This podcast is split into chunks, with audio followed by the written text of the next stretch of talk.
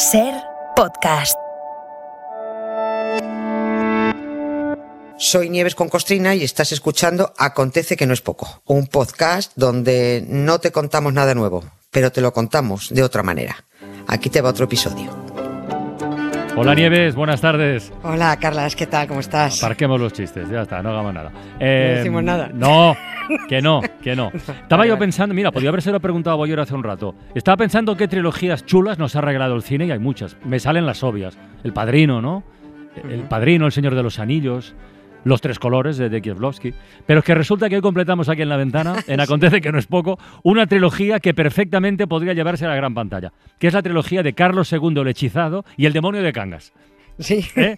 Que como Sí, sí. título, bueno, como título no sé yo. Coño, pero el contenido, qué cosa más buena, de verdad. Venga, Sí, hala, sí. tercera y última entrega. Está muy bien. No se atreverían a hacer la trilogía, no se atreverían porque eh, habría que meterse con un rey y aquí somos más de Oh, ir a...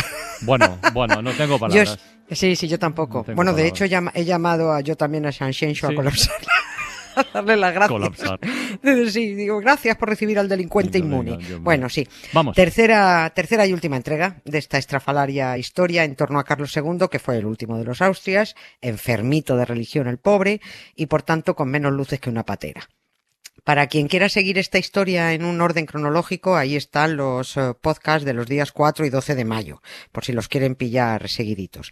Y para quien no nos haya escuchado, bueno, pues lo resumimos diciendo que esto empezó eh, hablando de la segunda boda de Carlos II con Mariana de, con Mariana de Neoburgo.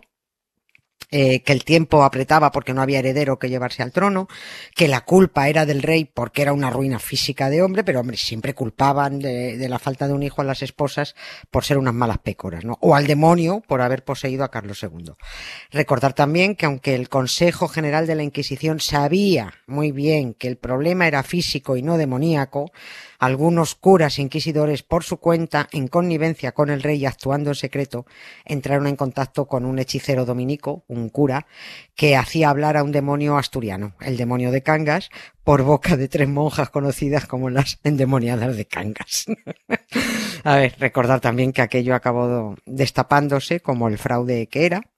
Pero a esas alturas al rey Carlos eh, se le había metido entre ceja y ceja que era estéril porque estaba endemoniado y ya no había quien se lo quitara de la cabeza, era imposible. Carlos II quería ser exorcizado a Sí, toda sí, costa. Qué ganas. Sí, sí, sí. Y a eso vamos hoy, a la patochada monárquico-religiosa, ¿no? Si queda tiempo al final que no sé, contaremos que en el Vaticano siguen dando cursillos Sí, para formar sí, en exorcismos sí. a curas hechiceros. ¿no? Porque esto ya es una tomadura de pelo nivel Dios.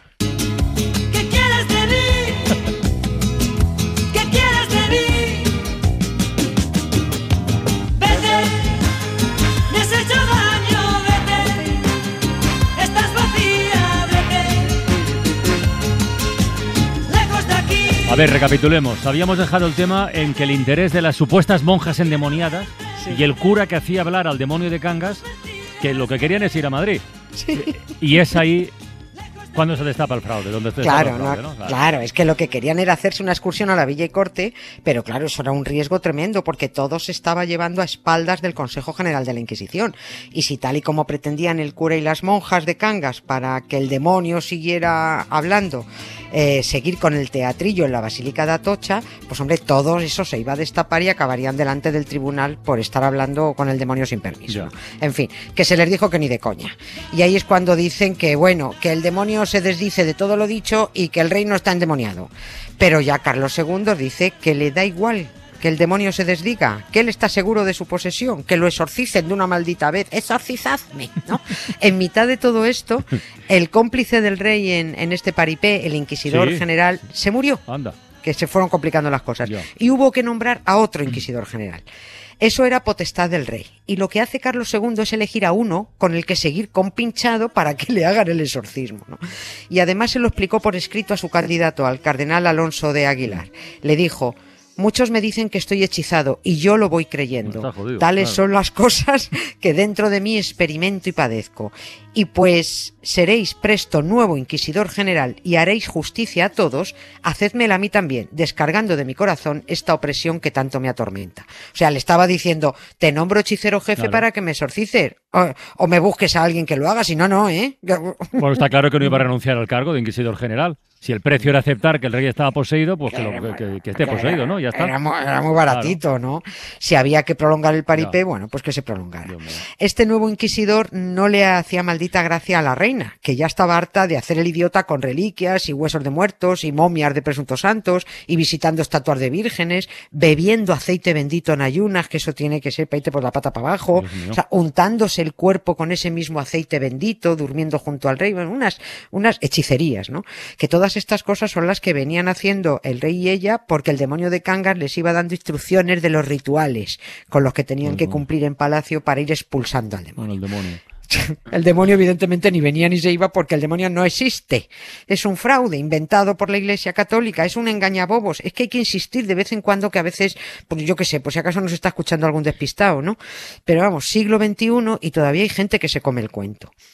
El nuevo inquisidor general efectivamente trincó el cargo y las prebendas que venían aparejadas, que sobre todo era eso pasta. Y de acuerdo con el confesor del rey, recordemos, se llamaba Froilán, Froilán, Froilán, no, sí, sí. nombre Sí, fácil, de recordar, pues contactaron con un famoso exorcista italiano, un cura capuchino que se llamaba Mauro Tenda, que el muy espabilado se había trasladado desde Saboya a Madrid hacía ya tres o cuatro años, desde que empezaron a correr por Europa las idioteces de que Carlos II estaba hechizado. O sea, este tío muy listo esperaba su oportunidad de meter cuchara, y esa oportunidad llegó con el nuevo inquisidor general. Estamos ya en 1699. El rey no lo sabía, pero le quedaba poco más de un año de vida. Bueno, es que no es broma lo de la música. ¿eh? Todo esto parece, parece el pre-guión del exorcista. ¿eh? El inquisidor general sería el padre Carras. El padre Carlos. ¿eh? Sería, claro. Y Carlos II, va. que es la niña del exorcista, ¿no? Sí, es, Solo que, sí, sí, sí. sí, lo que él pasa es que él no tenía cuerpo serrano para andar del revés como ella. Bueno, eso es lo triste.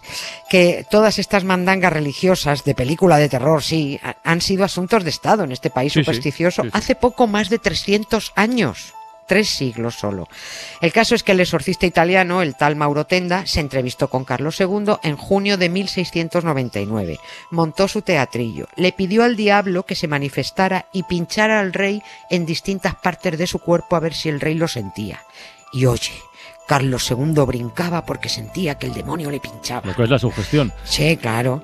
De este episodio, el exorcista saca como conclusión que el rey está no poseído por el diablo, sino solo hechizado. Bueno. O sea, agilipollado.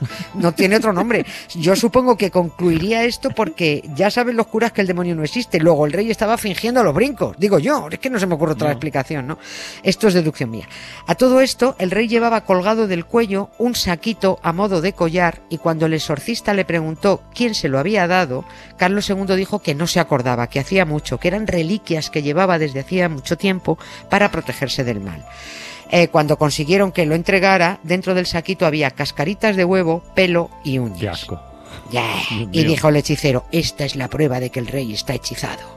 Le dijo la sartén al cazo, apártate que me tiznas, ¿no? Pasaron muchas más cosas con las que no me voy a entretener, sobre todo porque si contamos todo lo que ocurrió, que fue una patochada tras otra, tras otra, patochada tras otra.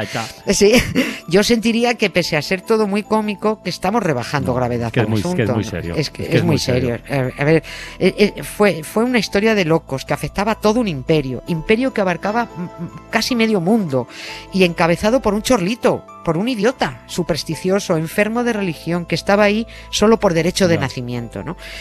Y la que acabó poniendo orden, por cierto, fue la reina Mariana de Anda, Neoburgo. ¿Y qué hizo la reina? pues, pues, pues que se infló, porque siguieron apareciendo iluminados que decían que sabían cómo deshechizar al rey. Apareció otro endemoniado en Viena diciendo que el diablo le había contado que la que había hechizado a Carlos II para que no tuviera hijos era la reina, ayudada por su camarilla de condesas y marquesas, siempre mujeres, te das cuenta. Sí, sí. El confesor del rey, el tal Froilán, acabó acudiendo al Consejo General de la Inquisición, porque eso ya se fue de las manos, contando que por el Alcázar de Madrid aparecían cosas raras propias de, de hechiceras, y leo, una masa compacta de agujas, huesos de cerezas y albaricoques mezclado con pelo de su majestad. Esto dijo un que apareció, que apareció por el Alcázar. ¿no? La Inquisición ordenó quemar en un ritual todo lo que apareció y, oh, mira tú, el rey Carlos II experimentó una repentina mejoría. Desaparecieron los males y desaparecieron los demonios. Bueno. Mejoró tanto que dos meses después se murió. Mira. O sea que- una mejoría extraordinaria. Pero antes, eh, la reina Mariana de Neoburgo aprovechó la muerte del inquisidor general para nombrar a otro de su cuerda y exigir el procesamiento de todos los que le, eh, le habían culpado, ¿no? Empezando por el confesor del rey, Froilán, que acabó siendo juzgado por la Inquisición. Unas fuentes dicen que al pri- principio huyó de España, pero luego fue absuelto, ¿no? Y nada, aquí termina esa historia con la que una no sabe si indignarse o reírse o yo qué sé, ¿no? Y si alguien está pensando que eso era propio de la época, claro que sí, era propio de la época. Era propio de esta España de supercherías católicas y de unos reyes incapaces y muy lerdos. Oye, que has dicho lo de los cursos de cursillos a exorcistas en el Vaticano, que todavía Sí, duran, sí. ¿no? Todavía se dan Sí, ahora, hoy. Sí, sí, sí, sí, se siguen dando. La única manera de seguir engañando a la gente es metiéndoles miedo con el diablo. Y para eso tienes que hacerles creer que existe, ¿no? Y al igual que Carlos II, hay tolais que se creen poseídos por el demonio. El Vaticano empezó en 2005 a montar seminarios para formar a exorcistas cuando, pues cu- fue cuando notaron que empezaba a bajar mucho la clientela, ¿no? El último cursillo lo convocó el jefe, Francisco, el progre, Francisco ¿sí? el progre, sí, en Anda. 2018. Es el último que se ha celebrado. Acudieron 250 hechiceros con alzacuellos para aprender a identificar una posesión demoníaca. Y esto tampoco sé si me da risa o me indigna. Pero bueno, señores gerifaltes católicos, yo creo que ya deberían dejar de engañar a la gente, ¿no? Hagan el favor de respetar un poco. Puedo más. Siempre se repite esta misma historia. Y ya no puedo más, ya no puedo más. Estoy harto de rodar como una noria. Vivir así es morir de amor. Hasta mañana, Nieves. Hasta mañana, Carla. Un beso. Chao, gracias. Suscríbete Acontece que no es poco. Todos los episodios y contenidos adicionales en la app de Cadena Ser y en nuestros canales de Apple Podcast, Spotify, iBox, Google Podcast y YouTube. Escúchanos en directo en la Ser de lunes a jueves a las 7 de la tarde. Cadena Ser. La radio.